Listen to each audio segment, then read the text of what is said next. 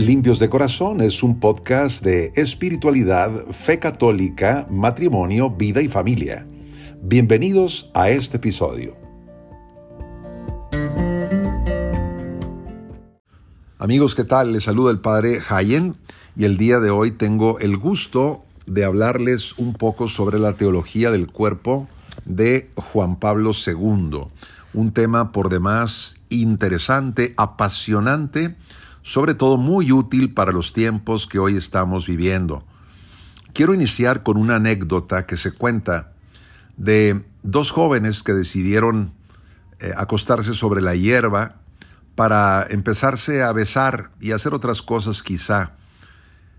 Pero estaban en una parroquia, en un territorio de una parroquia que era bastante amplio, y no sabían que Monseñor, el párroco, estaba caminando por ahí y cuando el párroco escuchó ciertos ruidos que provenían eh, de, esta hierba donde estaban los jóvenes echados, se fue acercando sigilosamente y lo sorprendió. Lo sorprendió, pues ahí acostados en la hierba, pues haciendo lo que estaban haciendo. Y ellos se quedaron pues sumamente avergonzados de que los hubieran descubierto. Y fue cuando Monseñor, sin escandalizarse, les dijo una pregunta y les dice, a ver muchachos, lo que ustedes están haciendo, ¿qué tiene que ver con las estrellas? Una pregunta bastante extraña, nos parece. Bueno, pues Juan Pablo II nos invita a reflexionar sobre este gran misterio de la creación del hombre y de la mujer. ¿Qué tiene que ver este misterio de la creación con el universo y con las estrellas? La creación del hombre y la mujer que forman una sola carne. Hablemos entonces de teología del cuerpo, pero para entrar en contexto hay que hablar un poco sobre las audiencias de los miércoles, cómo iniciaron estas catequesis. Carol eh, Wojtyła, quien fue después Juan Pablo II, él llegó en el año 78 a Roma para elegir papa a quien fue eh, eh, Juan Pablo I, Albino Luciani. Él llegó a Roma, Juan Pablo II, con su manuscrito de estas teologías que estaba preparando. Eh, se elige Juan Pablo I, él regresa a su natal Polonia para terminar estas, esta teología del cuerpo que estaba preparando. Y después tiene que regresar a Roma porque muere Juan Pablo I. No sabía que iba a salir el electo papa y cuando él sale electo papa, una de las primeras acciones de su pontificado son estas 129 catequesis que dio a, toda la iglesia en sus audiencias generales de los miércoles, que fueron de septiembre del año 79 hasta noviembre del año 84. Se trata de una serie de reflexiones sobre la creación del hombre y la mujer y eh, son, son, reflexiones que, que, nos parecen hasta, hasta con un conocimiento místico y que tienen una profundidad impresionante que es capaz de cambiar muchas cosas que hoy estamos viviendo en el mundo. El biógrafo de Juan Pablo II eh, se llama George Weigel, un norteamericano. Él dijo que una de las más audaces reconfiguraciones de la teología en siglos es la teología del cuerpo de Juan Pablo II. La, describió como una bomba teológica de consecuencias dramáticas para el siglo XXI, para la teología, para la predicación y también para la educación católica. ¿Te has puesto a pensar qué relación hay entre el credo, el credo de la Iglesia Católica que profesamos todos los domingos y días de guardar, días solemnes, qué tiene que ver con el cuerpo humano? Pues tiene que ver mucho, porque hay un camino, un itinerario del cuerpo hacia, hacia el credo. Fíjate, el cuerpo humano encierra el misterio de la diferencia sexual, hombre y mujer, llamados los dos a ser una sola carne por su complementariedad física y psicológica, Y esto nos habla de una comunión más profunda todavía, este misterio del hombre y la mujer en una sola carne nos habla de la comunión que Jesucristo tiene con la iglesia, que es su esposa. Pero ahí no termina todo. Esta comunión de Cristo con la iglesia nos habla también de una comunión más profunda todavía, que es la comunión eterna entre el Padre, el Hijo y el Espíritu Santo. Y ahí están los principios del credo. Decimos, creo en un solo Dios, Padre Todopoderoso, creo en el Hijo, creo en el Espíritu Santo. Bueno, pues desde el misterio del cuerpo humano partimos para llegar a esta comunión de personas divinas, infinita y eterna entre el Padre, el Hijo y el Espíritu Santo. Por lo tanto, la teología del cuerpo es una narración divina que parte de nuestro cuerpo. A través del misterio de la diferencia sexual del hombre y la mujer, nos damos cuenta de que están llamados a ser una sola carne.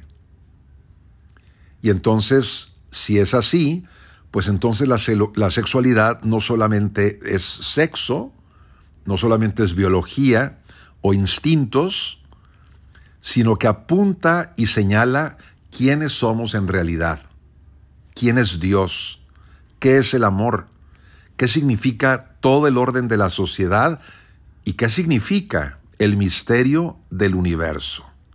Entonces, el cuerpo no solamente es biología, sino también teología. Y la teología del cuerpo nos habla del significado de la vida, porque Jesús enseña, ámense los unos a los otros como yo los he amado, nos dice a través del Evangelio de San Juan, y esta realidad del ámense como yo los he amado, está inscrita en nuestros cuerpos. Ya nuestros cuerpos entonces hablan de una vocación al amor. Fíjate cómo nosotros concebimos el cuerpo y el sexo. Esto tiene que ver con toda la Biblia. Esto nos sumerge en el Evangelio y en la enseñanza y en la misión de Jesucristo el Señor. Entonces, la teología del cuerpo va dando respuestas a esas preguntas existenciales más profundas que muchos nos hemos hecho. ¿Quién soy yo? ¿De dónde vengo? ¿A dónde voy? ¿Cuál es el misterio de la vida, de la muerte, del sufrimiento? ¿Hay algo más allá de la muerte? Todo esto nos lo va revelando el cuerpo humano. Claro que no es fácil entender este lenguaje, porque hay muchos prejuicios contra, contra este lenguaje, pero vamos a ir viéndolo poco a poco en unas catequesis sobre teología del cuerpo. Bueno, esto es a manera de introducción. Ahora vamos a tocar cuatro puntos para reflexionar. Y el primer punto es, el cristianismo no rechaza el cuerpo. Cuando nosotros hablamos de religiones, inmediatamente pensamos en cuestiones espirituales y no nos sentimos cómodos hablando de cuestiones del cuerpo cuando hablamos de religión. ¿Por qué? Porque pensamos que lo religioso tiene que ver solamente con lo espiritual y no con lo corporal. Pero hay que tener mucho cuidado porque esto nos puede llevar a una tentación que es el dualismo, es decir, una separación entre lo, que, entre lo que es el cuerpo y lo que es el alma o el espíritu. Nosotros sabemos que Dios es espíritu puro y nosotros somos espíritu y materia. Los ángeles también son seres espirituales, pero el ser humano es un ser espiritual y corporal al mismo tiempo. Por supuesto, que cuando hablamos de religión tiene prioridad lo espiritual, claro. Pero nunca se nos olvide que nuestra espiritualidad cristiana no rechaza el cuerpo, porque si Dios nos hizo en una unidad de alma y cuerpo, es porque la creación es buena. Entonces, como cristianos no podemos rechazar el cuerpo. Al contrario, cuando encontramos eh, dualismos, ha habido, por ejemplo, sectas eh, como los cátaros, los maniqueos, los quietistas, ¿no? Aún dentro de la Iglesia Católica, que desprecian la materia, desprecian el cuerpo. Y cuando se desprecia el cuerpo, se empieza a desfigurar lo que es el cristianismo. Bueno, la teología del cuerpo nos va a corregir de esos errores, nos va a sacar de la idea, nos va a quitar la, idea de la cabeza de que, el, sexo es algo malo. Fíjate cómo había una secta allá en tiempos de San Agustín que eran los maniqueos. Los maniqueos. Estos hacían esta separación radical entre alma y cuerpo. Y esto ataca al cristianismo de raíz, porque el cristianismo tiene como eje central la encarnación del Hijo de Dios. Dios se hizo hombre, se hizo carne. Nuestra religión, por eso decimos, el cristianismo católico es encarnado. No podemos desencarnarnos. ¿Por qué? Porque alabamos a Dios con nuestro cuerpo. Dice San Juan en su primera carta, el que está inspirado por Dios es el que confiesa que Cristo se ha manifestado en la carne. Primera de Juan 4.2. Entonces los maniqueos dicen que la materia es algo malo. Eh, ellos hacen esta distinción entre lo bueno, que es lo espiritual, y lo malo, que es la materia. Pero vuelvo a repetir, Dios todo lo hizo bueno, como nos dice el libro del Génesis en el primer capítulo, versículo 31. Entonces el diablo quiere distorsionar la bondad de la creación. Eh, el diablo no es el creador, pero se encarga de torcer todo lo que Dios hizo bueno. Y sin embargo, la redención traída por Cristo destuerce lo que el diablo torció, lo que el pecado torció. Y entonces en Cristo toda la creación vuelve a recobrar su bondad original.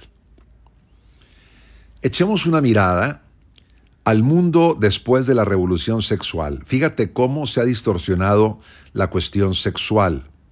El erotismo se ha disparado tremendamente. Pero en el fondo, con toda esta cultura pornográfica en que vivimos y altamente erotizada, en el fondo hay también un maniqueísmo, es decir, esta separación del alma y del cuerpo. Por ejemplo, lo que es la pornografía lo que es la, perdón, lo que es la, fornicación y todos estos pecados sexuales, por supuesto que se habla de una separación de alma y cuerpo. Y eso es una mentira, es una mentira del diablo, porque cuando se separa el alma y el cuerpo, ¿de qué estamos hablando? Estamos hablando de la muerte. Y el maniqueísmo, ¿no? el separar alma, alma y cuerpo, nos conduce poco a poco a la muerte. ¿Por qué digo que, estas cuestiones de pecados sexuales como la porno y todo eso separan alma y cuerpo? Porque tratan al cuerpo como un objeto, ¿no? Lo iremos viendo también más adelante. O sea, es decir, el espíritu no tiene nada que ver con el cuerpo. Yo puedo hacer con mi cuerpo lo que yo quiera. Veremos cómo esto es falso, ¿no? esta es una separación del alma y del cuerpo que no es cristiana. Y bueno, la solución a esta distorsión, a esta pornificación del cuerpo, no es que rechacemos al cuerpo. La solución es la redención del cuerpo. Lo que el pecado torció, en Jesucristo recupera su gloria, su esplendor, todo su valor. El problema entonces en una cultura que está sobresaturada de sexo es que no se valora bien el cuerpo y el sexo y no permite descubrir toda su belleza y todo su valor. Entonces el cristianismo no demoniza el cuerpo, no lo sataniza, al contrario, el cristianismo diviniza el cuerpo. De hecho, la carne es la bisagra de la salvación, ¿no? Donde se abre la puerta de la salvación. ¿Por qué? Porque Dios se hizo carne para salvar a la carne y resucitarla. Bien, ahora vamos al segundo punto de nuestra reflexión, y es el sufrimiento del cuerpo. Bueno, no podemos ignorar que el cuerpo sufre. Lo que es corpóreo está sujeto a sufrimiento. Vemos que podemos nacer como seres humanos con defectos genéticos, padecer enfermedades, la pandemia que sufrimos hace unos años también puso en, en, en, jaque a nuestro cuerpo, los accidentes y la perspectiva de la muerte, por supuesto. Esto nos puede hacer despreciar el cuerpo de alguna manera. ¿Por qué? Porque sufrimos y estamos sujetos a este sufrimiento corporal. O bien puede haber también traumas sexuales, confusión de género, deseos carnales oscuros, adiciones sexuales, adicciones quiero decir sexuales, que pueden hacernos detestar nuestro ser sexuado. Con estos sufrimientos, ¿cómo podemos nosotros afirmar que Dios es bueno? Bueno, dice Juan Pablo II que tenemos que mirar a la cruz. Si la agonía de Cristo en la cruz no hubiera existido, entonces no podríamos nosotros afirmar que Dios es amor. Dios no es indiferente al sufrimiento, no cierra sus oídos a nuestros lamentos, a nuestras lágrimas, sino que entró Dios en el sufrimiento a través de la pasión, de la muerte, de la resurrección de Jesús. Y de esa manera va transformando nuestros dolores en alegría. Bueno, entonces nos damos cuenta de que Dios es bueno. ¿Por qué? Porque entró en la carne y crucificó su carne, sufrió por nosotros. Ahora, ¿cómo nos damos cuenta de que nuestro cuerpo es bueno? Pues sustentamos la idea de que nuestro cuerpo es bueno porque Cristo resucitó. Dice San Pablo en su primera carta a los Corintios, capítulo 15, dice, si Jesucristo no resucitó, vana es nuestra fe. Entonces, si Jesús se hizo carne, si Jesús sufrió, murió y resucitó, quiere decir que todas nuestras heridas, enfermedades, desgracias, unidas a Cristo Jesús se vuelven redentoras para cada uno de nosotros y también para nuestros hermanos. Entonces, aprendamos y abracemos la teología del cuerpo, porque nos va conduciendo al misterio del cuerpo sufriente de Jesucristo y nos da la seguridad de que nuestros sufrimientos nos van llevando poco a poco a la gloria de la resurrección.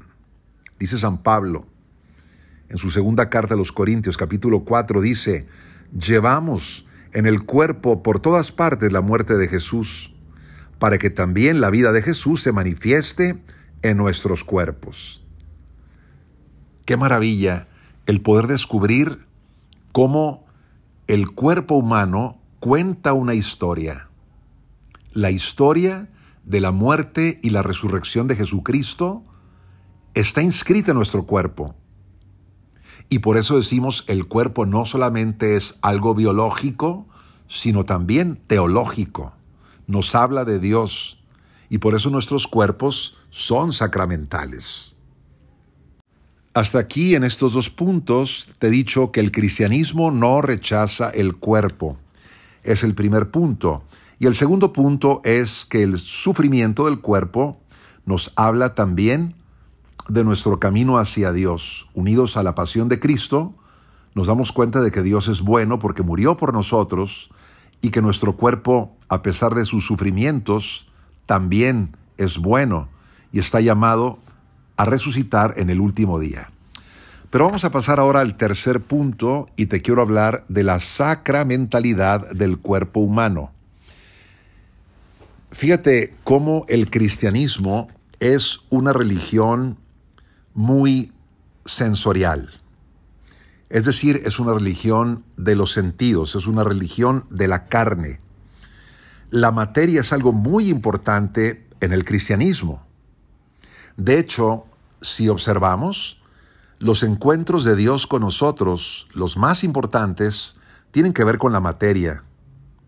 Lavamos el cuerpo en el bautismo, lo lavamos con agua bautismal, lo ungimos también con óleo en el bautismo, en la confirmación, los que son ordenados sacerdotes, se les unge las manos, a los obispos se les ungen sus cabezas, está la unción de los enfermos, Dios se comunica con nosotros por los sacramentos.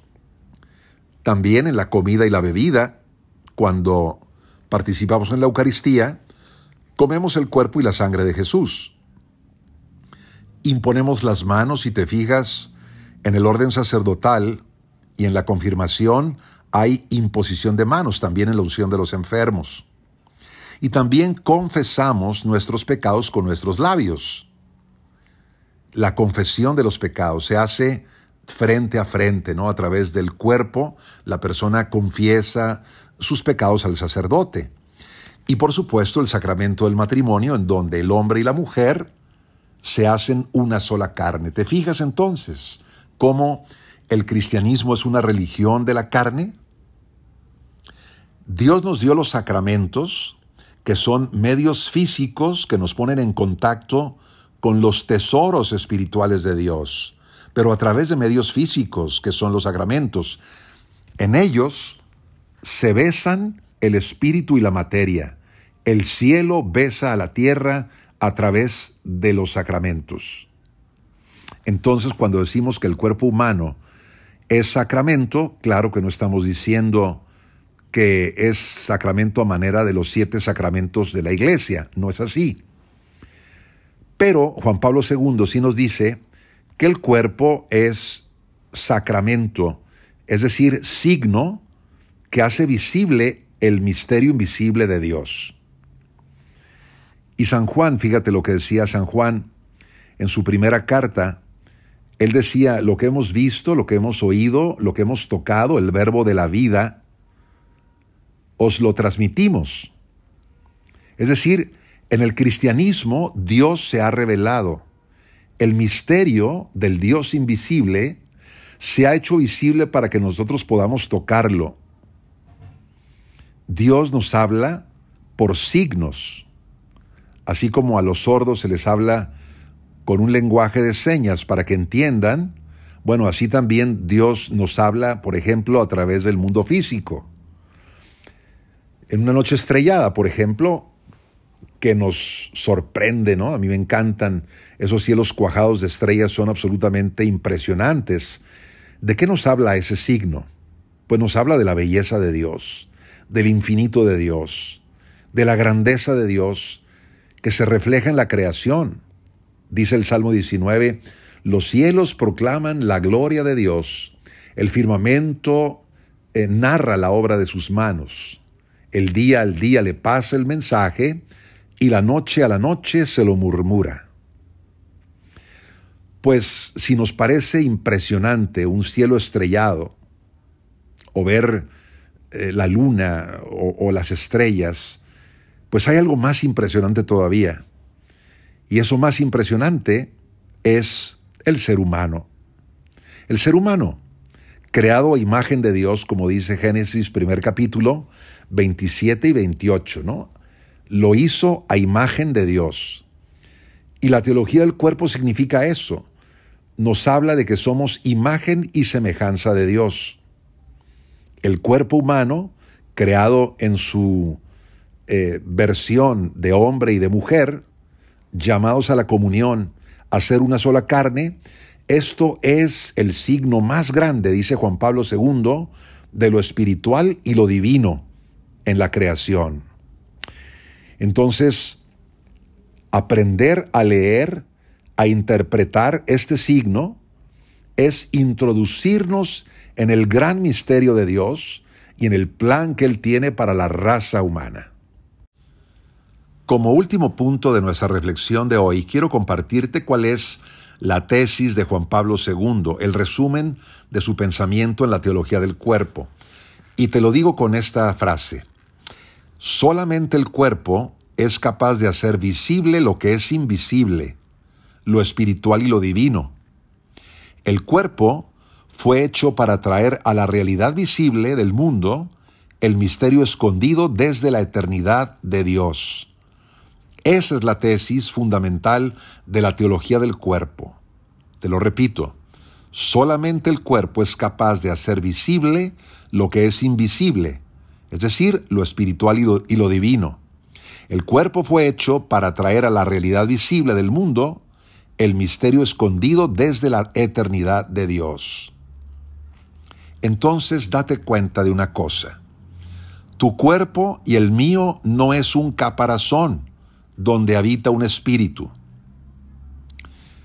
Nosotros no somos solamente un cuerpo, ni cualquier cuerpo tampoco.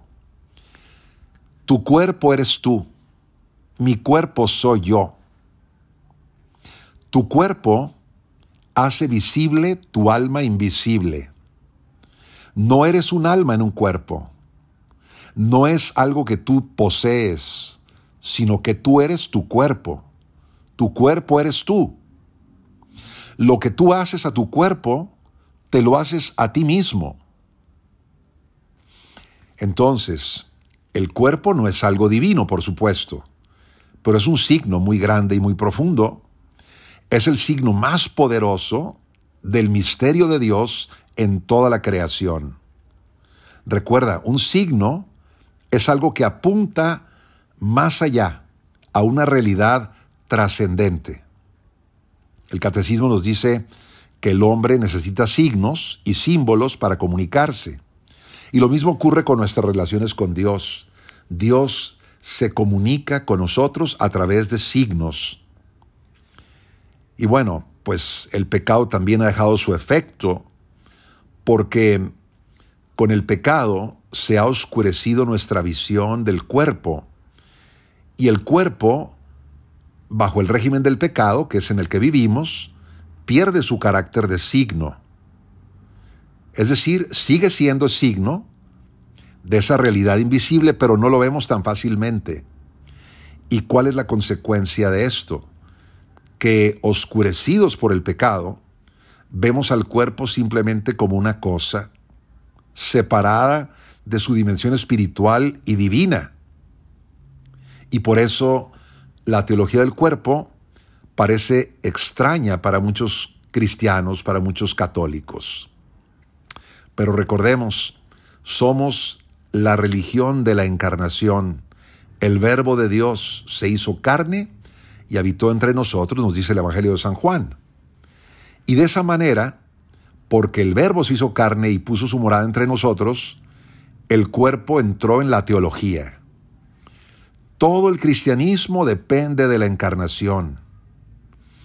El misterio de Dios se ha revelado en la carne humana y entonces la carne humana, el cuerpo, se vuelve estudio de Dios. A través del cuerpo podemos encontrar a Dios.